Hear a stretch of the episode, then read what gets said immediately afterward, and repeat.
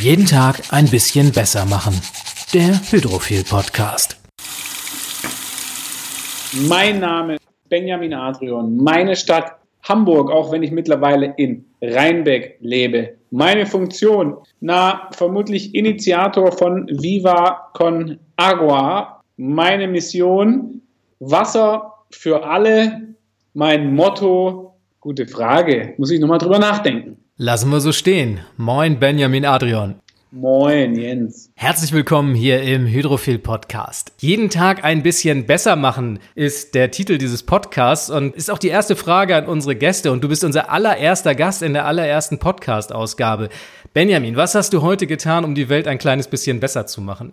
Heute, hm, tja, na gut, also ich habe heute eigentlich ja den ganzen Tag schon für Viva Con Aqua gearbeitet und äh, da geht es ja immer so ein bisschen darum, die Welt ein bisschen besser zu machen. Gerade jetzt in diesen Wochen ist es hier auch einigermaßen stressig. Ich bin jetzt immer noch im Büro, das, äh, deswegen ähm, ja, war, war heute tatsächlich ein, ein, Tag, der sehr, sehr voll war mit allen möglichen Viva Con Agua Dingen und es geht irgendwie ja die ganze Zeit darum, Menschen Zugang zu sauberem Trinkwasser damit zu ermöglichen. Von daher war das vermutlich ein Beitrag heute. Auch wenn die meisten vermutlich wissen, was Viva Con Aqua ist, sei so nett und gib uns doch nochmal einen Überblick. Wie ist Viva Con Aqua entstanden? Was ist deine Rolle dabei und was ist daraus über die letzten Jahre hin geworden? Ja, Viva Con Aqua ist äh, ja 2005 entstanden nach einem Trainingslager auf Kuba. Ich war damals Spieler beim FC St. Pauli und habe das so ein bisschen gestartet.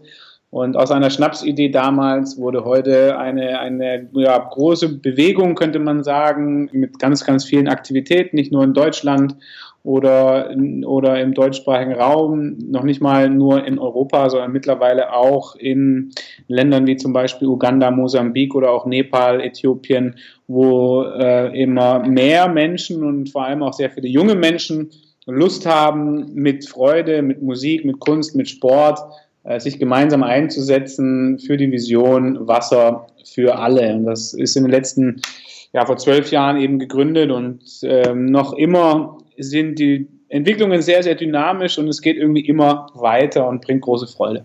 Sauberes Wasser für alle bedeutet dann ja nicht nur Brunnen zu bohren und die Menschen ganz konkret mit Trinkwasser zu versorgen, sondern es geht darüber hinaus ja auch darum, die sanitären Umstände zu verbessern. Erzähl uns darüber doch noch ein bisschen was. Klar, es ist für in den Projektgebieten natürlich immer sehr eine integrierte Lösung. Es geht nicht immer nur um Trinkwasser, sondern auch um Sanitärversorgung, denn ein Brunnen oder eine Wasserstelle, die irgendwo zur Verfügung gestellt wird, da muss man natürlich aufpassen, dass drumherum die nicht verschmutzt wird, dass die Menschen nicht wo auch die Tiere nicht da in die Nähe kommen und ähm, na, die Zahl derer, die keinen Zugang zu sanitärer Grundversorgung haben, ist viel größer noch als die ohne Zugang zu sauberem Trinkwasser. Von daher wird klar, dass das natürlich auch ein, ein wichtiges Thema ist. Nur im, im Laufe der Zeit haben wir schon auch für uns geklärt, dass wir für das saubere Wasser stehen und das unser absoluter Schwerpunkt ist. Aber eben Sanitärversorgung ist etwas, was dann in den Projekten auch immer mit berücksichtigt werden muss, genauso wie, wie Hygieneschulungen und der Umgang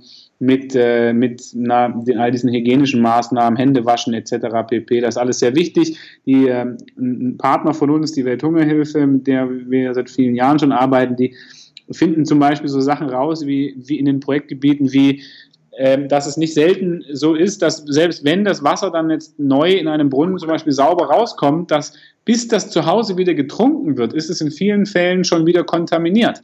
Vielleicht nicht in einem schlimmen Maße wie davor, aber sagen, der Moment zwischen Wasser holen und Wasser trinken ist nach wie vor ein großes Potenzial für Verunreinigung, insbesondere durch nicht adäquate Hygienemaßnahmen äh, oder Einfach weil die Leute dann äh, dreckige Cherry-Cans, also so äh, Kanister haben oder sich nicht die Hände waschen oder ähnliches. Das heißt, es ist ganz wichtig, hier auch auf dieser Verhaltensveränderungsebene zu arbeiten und nicht nur einen Brunnen zu bohren, sondern da gehört ganz viel zusammen.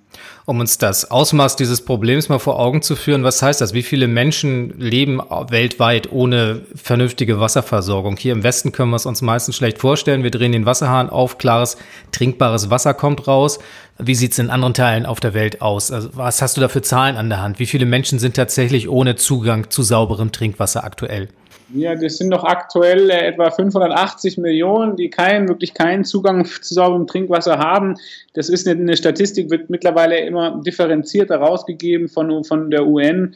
ähm, so dass man sehen kann, dass es natürlich noch sehr viel mehr gibt, die einen sehr eingeschränkten Zugang zu sauberem Trinkwasser haben. Aber 580 sind in der schwierigsten Kategorie unterwegs, kann man sagen. Und äh, das ist immer eine, eine große Zahl, aber wenn man das sich anguckt in den letzten Jahren, hat sich die Zahl derer, die keinen Zugang haben, deutlich verbessert. Das heißt, als wir angefangen haben, waren es mal 1,2 Milliarden, heute sind es 580 Millionen. Das da hat eine Halbierung stattgefunden. Von daher ist es gerade im Wassersektor eigentlich ein positiver Trend zu erkennen. Wie trifft man denn da die Entscheidung, wo man hilft? Das kann ich mir vorstellen, ist nicht so einfach, da entsprechende Kriterien anzusetzen. Grundsätzlich geht man natürlich immer ein bisschen davon aus, wo ist die Situation am schwierigsten, wo sind die wirklich auch ärmsten Länder. Da gibt es natürlich diese ganzen großen ich sag mal, wie sagt man, Hilfs, Hilfsagenturen, auch staatliche Stellen und so weiter und so fort. In Deutschland das BMZ oder auch die EU, ähm, die natürlich sehr, sehr strikt und konkret äh, die, die least developed countries in den Fokus nehmen. Das heißt, wirklich dort vor allem Gelder zur Verfügung stellen, wo, am, wo, die, wo die Situation am schwierigsten ist, wo, wo die Ärmsten der Armen in Anführungszeichen leben.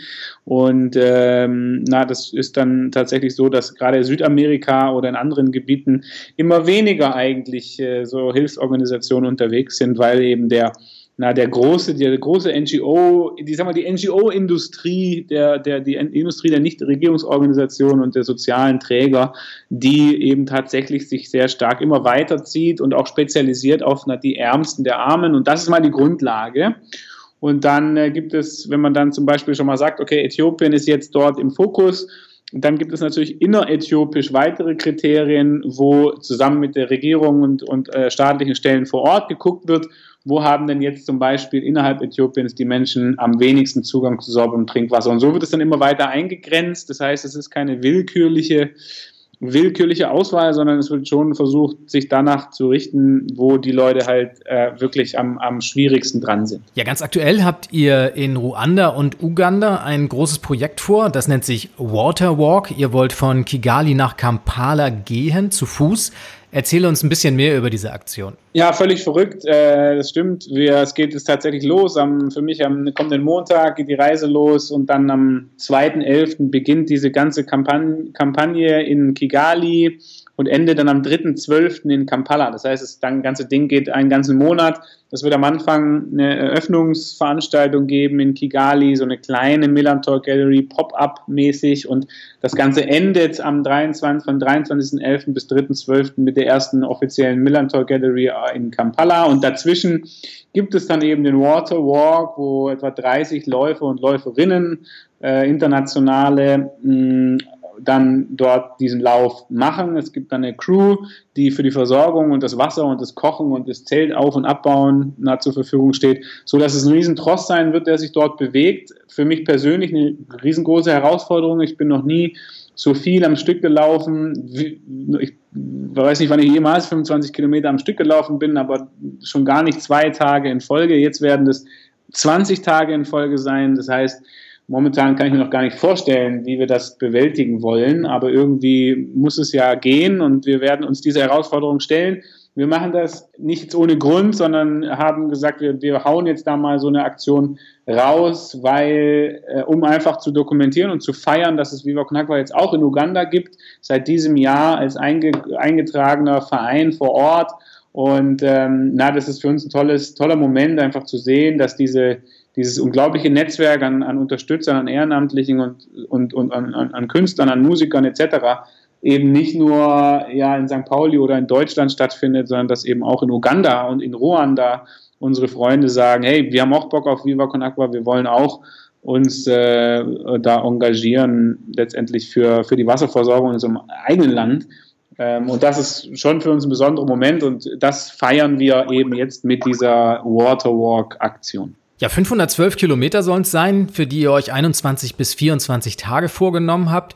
Und Ziel soll es sein, mindestens 30.000 Euro einzusammeln für jeweils ein Projekt in Uganda und eins in Ruanda, was ihr dann umsetzen wollt.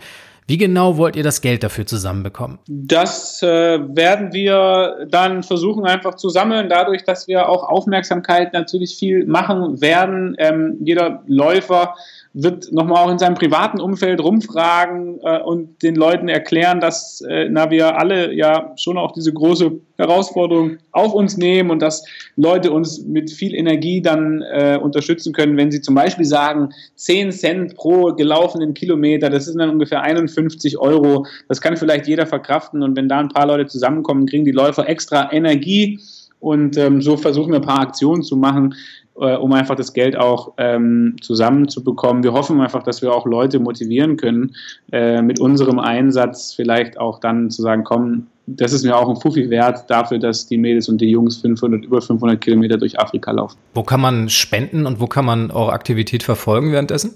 Man kann spenden auf jeden Fall auf unserer Website, auf äh, Internetseite. Da gibt es ein Spendenformular. Das ist ganz einfach. Da kann man eine Online-Spende machen. Völlig einfach und Klingelton gerecht. Und verfolgen kann man es. Und jetzt wirst du staunen bei auf meinem Instagram-Account. Ich bin seit einer Woche auf Instagram ähm, und, und äh, da habe ich mich lange Jahre immer wieder irgendwie geweigert und das nicht gemacht und habe jetzt aber festgestellt, für die Aktion ist es vielleicht ganz cool, auch mal Instagram zu machen und äh, jeden Tag ein bisschen was zu erzählen über die Aktion. Ich glaube, das lohnt sich und das ist ein enorme Team, um das so ein bisschen darzustellen, die Leute zu zeigen, die dabei sind und so weiter und so fort.